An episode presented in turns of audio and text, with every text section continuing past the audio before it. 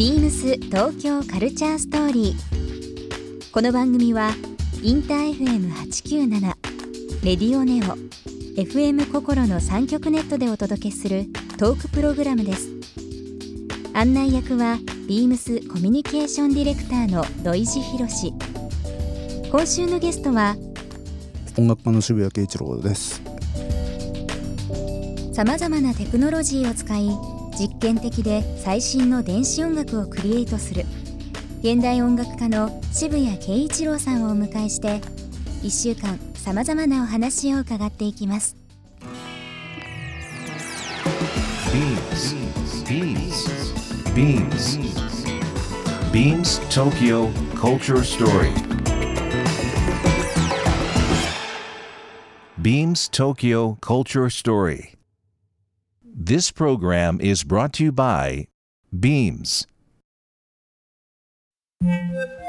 ビームスありとあらゆるものをミックスして自分たちらしく楽しむ。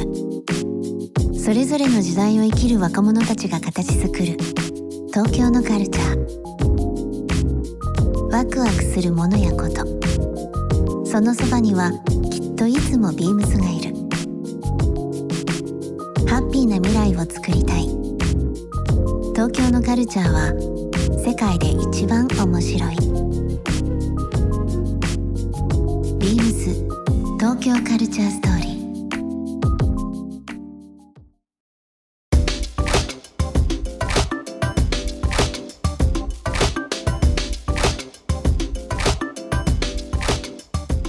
横浜のダンスコレクションはい。2018、はい。というのが今月から、えースタートしている中で、はい。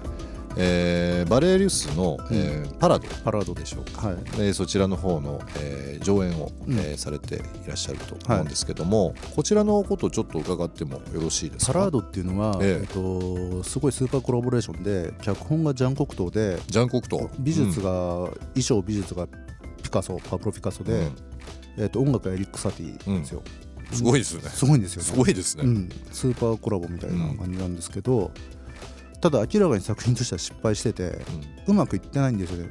うん当時の,、あの映像とか見ても。はい。で僕の嫌いだなんかその失敗作をリメイクするってアイデアは面白いなと思って、みんなこうトリビュートとか言って尊敬しすぎちゃうじゃないですか、うん。うんそうでね。それで尊敬しすぎたあのカバーとかさ一番昨日ツイッター眼会書いたんだけどシンディ・ローパーの「タイム・アフター・タイム」のカバーとかってかかるともうめちゃくちゃ田舎臭い空気になるんですよね。だからあれは多分タイムアフタータイムが好きすぎて、うん。なんか良くないことになってると思うんだけど、うん。パラードはうまくいってないから、うん。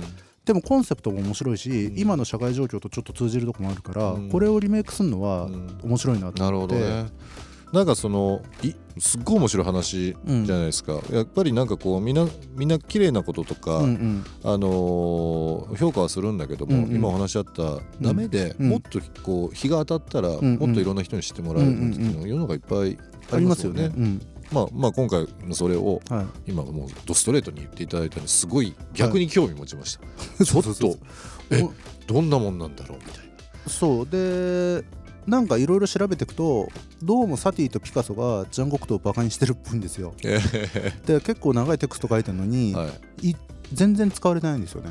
ストーリーはなんとなくこう使われてんだけどあのー言葉で出てくることは一切ない。なるほど。ら逆にじゃあこれ朗読リーディングしてもらってえ。でちなみにこれジェレミー・ベランガールっていう去年オペラ座を退団っていうか引退したえはい。バレエ・エトワールうん。のすごい有名なバレエ・エトワールの男性で、まあ、僕の大親友なんですけど、うん彼がダンスでジェスティネ・エマっていうやっぱりフランス人のパレード東京とかで活躍してる、えー、とビビデオアーティストうんが映像で僕が音楽とコラボレーションなんですけどジュスティーヌっていうのは僕は本当仲良くてあのーすごくリーディングうまいんですよ、うんちょっと芝居がかった性格で、うん。なんかもっとウィスパーでもっとセクシーにとか言うとどんどんやってくれて、うんピガールのショーの音楽なんか僕がやった時もで、あのー彼にいろいろあ彼女にいろいろ読んでもらって使ったりとかしてたから。ピガールのショーあの2016年かな？ですね。確か。2016年ですね、はい。エまあパリで。タイトル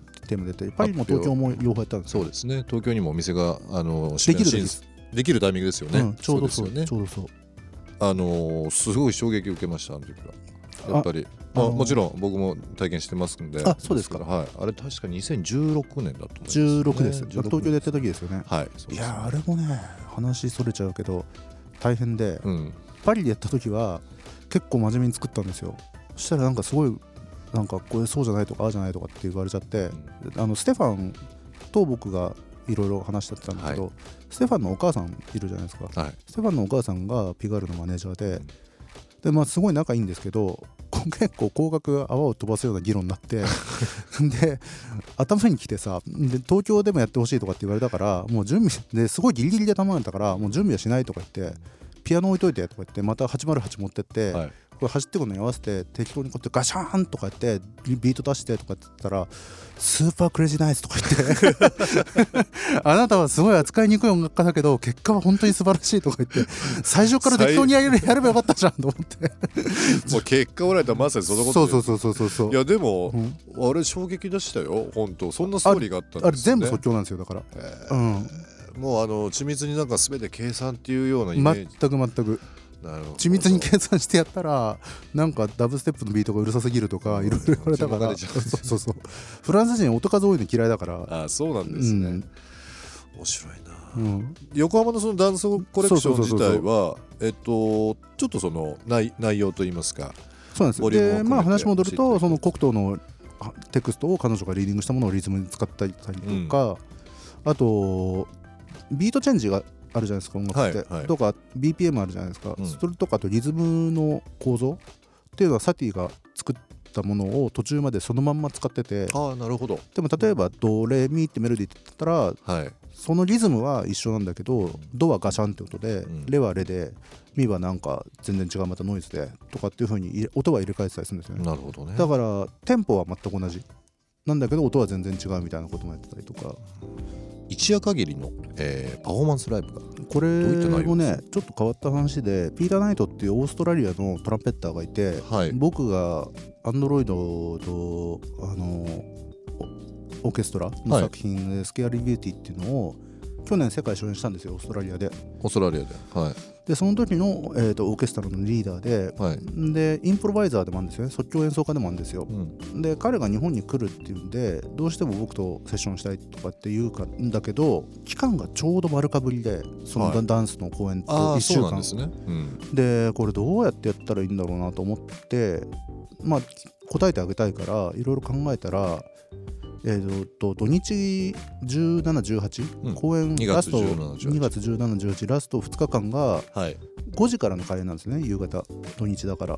だからまあ6時ぐらいには終わると、うん。6時過ぎに終わるから同じセットで、えっと同じサウンドシステムでやらせて7時から彼ら彼らとコンサートやらせてもらえないですかって、う横浜ダンスコレクションに打診してでお願いしたら、えっと OK ってことになって、えでまあパあのーダンスのサウンドシステムは10.2チャンネル。ー、10.2チャンネル。5.1×2 みたいなすごくいいシステムなんで、そこでやるのはすごくいいと思うしでピーターの親友でジョー・タイラーっていうドラマーがいてジム・オールクバンドのドラマーなんですけど、彼は下北に住んでて日本の、で彼を誘うっていうからじゃあ僕も一人誰か誘うって言って中村俊丸さんっていうね、はい。インプロバイザーが日本にいてはい中村俊丸さん。世界的なインプロバイザーで。うん。デビッド・シルビアンが最近アルバム作るときは絶対彼使うんですよね、へー。呼ぶんですよ。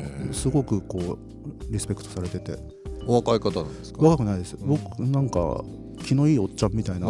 僕よりもちょっと年上で。はい。なんかひょうきんな人なんですけどね。ずっとツイッターでよよし吉そば？吉そば？よしそば。吉そばのことずっとつぶやいてたりとか、なんか謎の人なんだけど 音楽やらせるとなんかバリッとしててねかっこいいんですよ。いいですね。10.2チャンネルってなるとメインスピーカーが何何発？メインは正面にステレオを2つ置いてて。でサブウーハーもドンと置いて、うん。で客席を包囲するような感じうーです、ん。なるほど。渋谷さんあのーもし告知などありましたら教えていただいてもよろしいですか、えっと3月の20日とか21とかそのぐらいからスペインで日本とスペインの交流150周年のイベントっていうのがありまして、それに出演することになっていてあそうなんですね。で「ジエンド」っていう僕が初音ミクとやってるオペラ、はい。まあ、あれも世界中行ってるんですけどをバルセロナとマドリッドで23回ずつかな34回ずつかなやることになってるんですよね、うん、だからそれはまあ楽しみなのとあと日本だと5月の半ばぐらいに、えー、と森道市場っていう、えー、と愛知の方のや愛知県野外フェスがあって、えそこに出て、えっと、それはアタックダンスホールっていう僕のダンスミュージックの方のあのプロジェクトなんですけどそれで、えっと、野外フェス出ます。名古屋でも大阪でもこのラジオはい。流れてますので、はいぜひリスナーの方にはいろいろチェックしていただきたいなはい。と思います。えービームス東京カルチャーストーリー、えー今週1週間、えー音楽家渋谷慶一郎さんにお付き合いいただきました。どうもありがとうございました。どうもありがとうございまし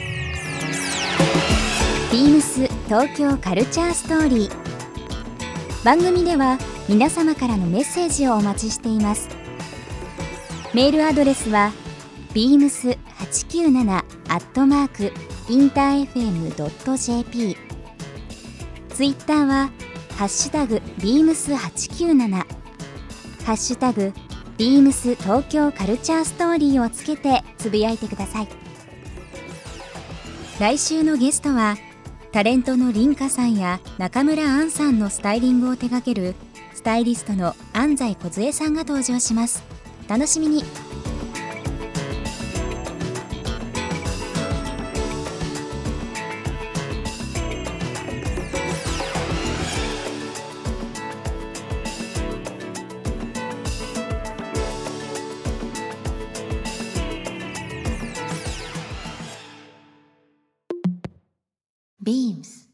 ビームス町田北林新平です。